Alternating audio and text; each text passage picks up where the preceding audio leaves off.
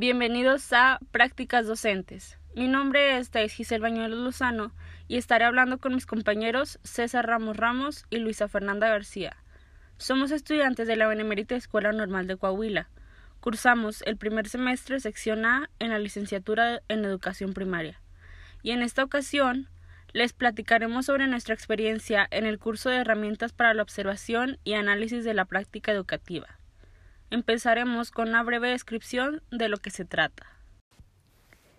El curso de observación y análisis de la práctica educativa es el primer espacio reservado para acercar el futuro docente a los contextos socioculturales y a las instituciones de educación básica. En este se sientan las bases teórico-metodológicas y técnicas de los que se ha dominado el trayecto de la práctica profesional dentro de este nuevo plan de estudios. Se reconoce que el estudiante normalista tiene conocimientos previos con relación a la docencia. Estos habrán de comenzar a plantearse de manera sistemática, tomando con base la reflexión y el análisis de la indagación. Ahora, como sabemos un poco más de la materia, mi compañero César nos dirá qué aprendió en este curso. Este curso fue para nosotros un acercamiento al poder observar a docentes en contextos socioculturales y a las instituciones de educación básica ya que pudimos observar cómo se ponen en práctica las bases y técnicas de lo que es el paso de la práctica profesional dentro del plan de estudios. Esto nos ayudará para que como estudiantes normalistas lleguemos a adquirir los conocimientos previos con relación a la docencia. Estos habrán de comenzar a replantearnos de manera sistemática, tomando como base la reflexión, el análisis y la indagación además de que nos ayudó a saber cómo se llevan los procesos de interacción dentro del aula de la clase en cuanto a los roles y posiciones que cada uno ocupa dentro de ella y en la escuela.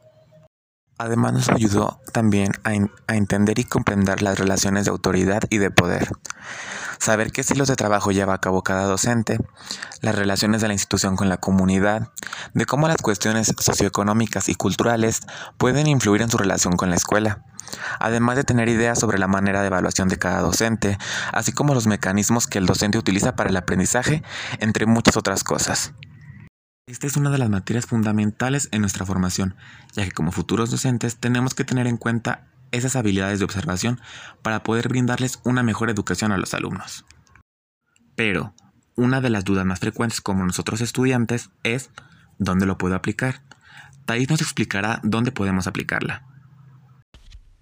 En un tiempo cercano, cuando empecemos con jornadas de práctica dentro de la institución, nos ayudará con el diseño de propuestas, la elaboración de proyectos institucionales, el desarrollo de contenido donde tendremos que movilizar los conocimientos, experiencias, destrezas y valores que como estudiantes normalistas tenemos el fin de lograr una relación de aprendizaje distinta que aporte más herramientas para la docencia futura.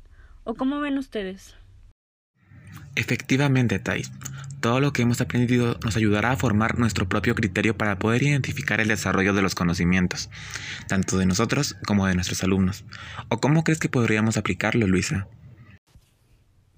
Al integrar diferentes formas de trabajo, como hemos visto en el curso, mediante proyectos, estudios de caso, resolución de problemas, investigaciones, innovaciones y otras estrategias, no limitarnos y recurrir a distintos métodos y técnicas de copia de información así como diferentes procedimientos de análisis, interpretación y diseño de propuestas de trabajo.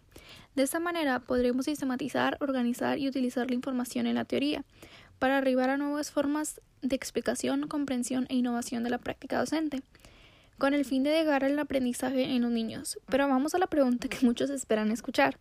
¿Cómo fue mi experiencia de alumno de primer semestre? Pues a pesar de los tiempos que nos ha tocado vivir y que ha sido un ingreso diferente, me sentí bien con la clase y los temas vistos. Me llamó mucho la atención los primeros acercamientos hacia las clases, al estar presente en foros con docentes ya egresados, algunos retirados y otros ejerciendo la profesión, incluso teniendo otros cargos en la comunidad docente. Al igual, espero cumplir algunas metas como futuro docente, como por ejemplo el poder enseñar y aprender a la vez, ya que como observamos e investigamos, cuando te dedicas a enseñar, no solo debes actualizar continuamente tus conocimientos, sino que además aprendes mucho de todas aquellas personas con las que compartes tu día a día. ¿Tú qué opinas, César?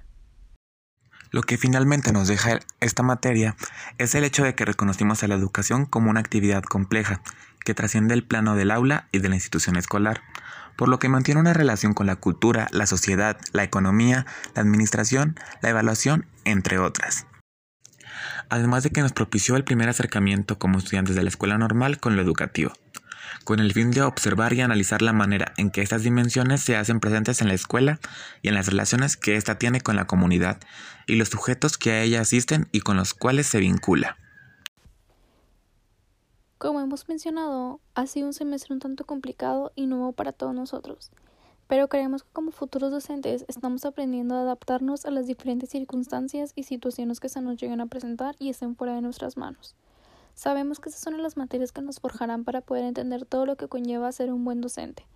Muchísimas gracias por tomarse el tiempo de escuchar nuestro podcast y poder aprender un poco más del punto de vista de nosotros como estudiantes y lo que fue nuestro primer semestre. Que tengan buen día.